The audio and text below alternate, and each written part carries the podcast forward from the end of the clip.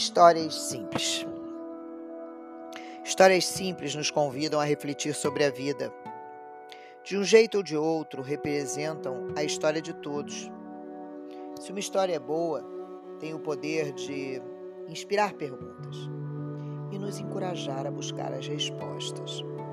Se uma história é muito boa, pode ficar sobre nossa pele e nos desafiar a enxergar a verdade pode abrir novas portas de percepção. Essas histórias nos deixam uma escolha: ser desafiados pela verdade ou fechar a porta e continuar seguindo por um caminho que nos é, por demais, familiar. A vida está ansiosa para começar uma nova conversa com você. Se você está disposta a ouvir e mudar, seu mundo poderá ser transformado.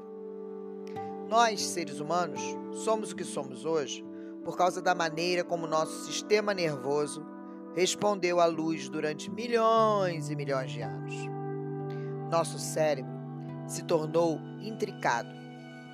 Nossas habilidades são diversas e nossas sociedades por demais complexas.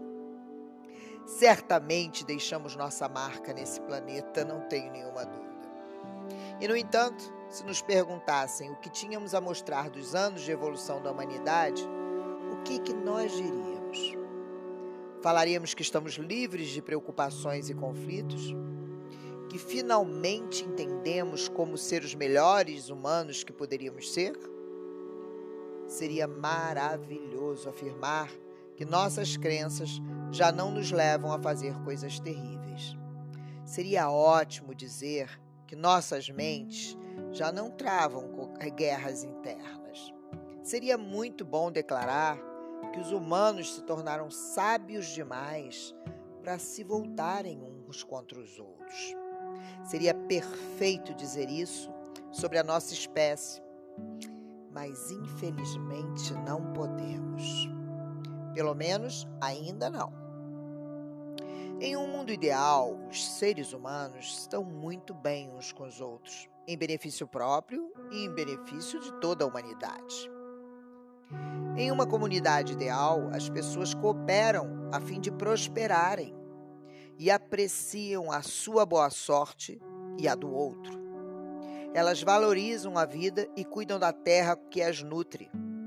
Idealmente respeitam a si mesma e todas as outras pessoas. Em uma família ideal, as crianças são criadas para se sentirem seguras e valorizadas. Os pais são professores inspirados e protetores vigilantes. Os idosos continuam sendo muito produtivos. Grupos de pessoas formam sociedades. É claro, mas nenhuma sociedade tenta minar qualquer outra. Juntas, constroem comunidades maiores e unidas, garantindo o bem-estar de cada cidadão. Nesse mundo ideal, as pessoas também conseguem se governar com justiça. O que quer dizer governar a nós mesmos? Significa que estamos no comando de nossos pensamentos e somos totalmente responsáveis por nossas ações. Nós nos recusamos a andar cegamente pela vida. Vemos exatamente o que é e não apenas o que preferimos ver não permitimos que o passado assuma o comando do presente. Vemos nossa realidade pessoal como um grande artista faria, com um olhar para a beleza e para o equilíbrio. Em um mundo ideal, nós não punimos repetidamente por um erro. Não nos punimos repetidamente por um erro.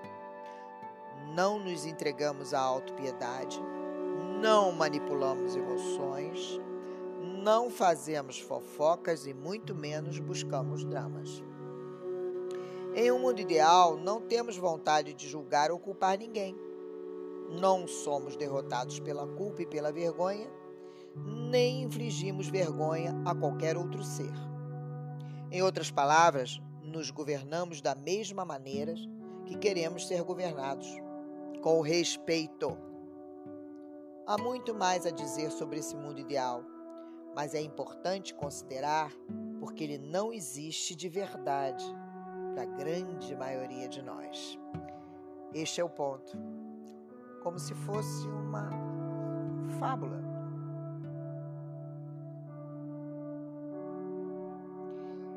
Crenças nos foram atribuídas, diversas crenças nos foram atribuídas.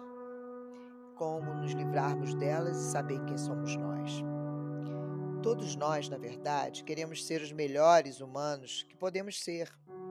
Queremos contribuir para a nossa evolução.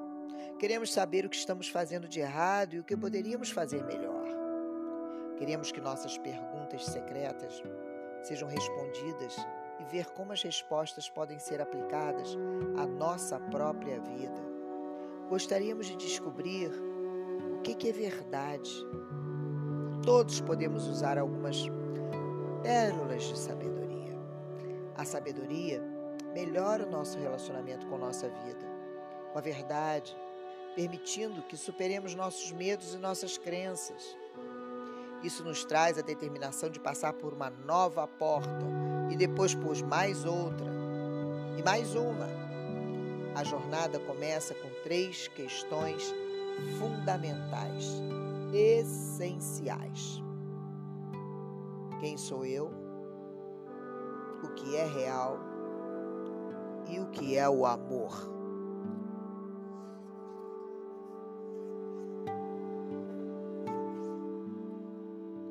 Perguntar-se quem sou eu significa dar o primeiro de passo de volta à autenticidade, ou melhor, à verdade. Nosso instinto é nos apegar à imagem que temos de nós mesmos, o que torna qualquer nova descoberta impossível. Questionar quem somos nos possibilita a chance de derrubar alguns muros, algumas crenças teimosas e de nos reconectar com a vida.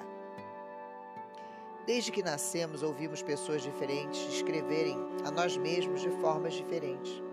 Cada um vê o que quer ver. E você complementou as histórias de outras pessoas com histórias próprias. Quando você conhece alguém, fala sobre a sua vida, eventos passados e esperanças para o futuro, conta as mesmas histórias mais ou menos da mesma maneira, apresentando-se como um personagem principal como esse personagem surgiu para defini-lo? Primeiro, vamos observar como contamos a nossa história. E então podemos ver como o personagem principal se descreve e conduz todas as nossas ações. Somos criaturas contadoras de histórias. Contar uma história é uma boa maneira de se conectar com os outros. Grande parte de nós não pensa em si mesma como tecedora de mitos. Nós, porém, nunca paramos de contar a história da nossa vida. Recontamos os eventos de cada dia à medida que eles se desenrolam, para quem quiser ouvir. Contamos histórias para nós mesmos, como se para explicar o que já experimentamos. Falamos nostalgicamente sobre o ontem e especulamos a respeito do amanhã. se reservássemos tempos para escrever a história de nossa vida, destacando seus momentos mais importantes, veríamos como é fácil cair nas nossas próprias armadilhas emocionais. No entanto, se escrevêssemos tudo uma segunda vez e mais uma terceira, esses momentos acabariam perdendo o poder de nos mover. Começaríamos a ver o quanto estamos moldando nossa história para enfatizar o nosso drama. Mesmo as melhores histórias perdem seu impacto emocional após a primeira narrativa. Quando finalmente conseguimos desarmar os gatilhos emocionais de nossas próprias histórias, podemos nos lembrar de qualquer evento sem a usual autopiedade ou prepotência. Podemos falar sobre os problemas de hoje e os contratempos de ontem sem a necessidade de simpatia se alguma vez lemos a nossa história em voz alta, começamos a ver tudo como uma obra de ficção, uma obra de arte.